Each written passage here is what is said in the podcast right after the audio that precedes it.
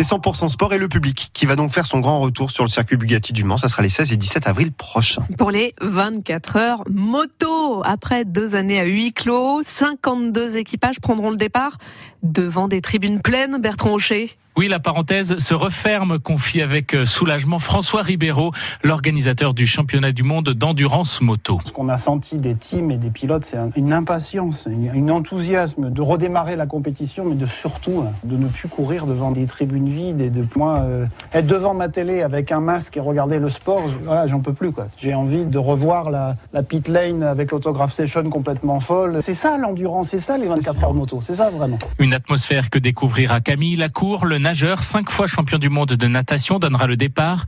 Il se réjouit lui aussi du retour des spectateurs. Je pense que dès qu'on aime euh, les grands événements sportifs comme ça, on a envie d'être proche, d'avoir cette interaction avec, euh, avec les sportifs. Donc euh, bah, j'ai hâte de vivre ça avec le public et avec les motards. Dans un peu plus d'un mois, le circuit Bugatti retrouvera également son ambiance de fête, annonce Pierre Fillon. Ça fait partie des 24 heures, rappelle le président de l'Automobile Club de l'Ouest. Qui dit retour du public dit effectivement des animations autour de la course.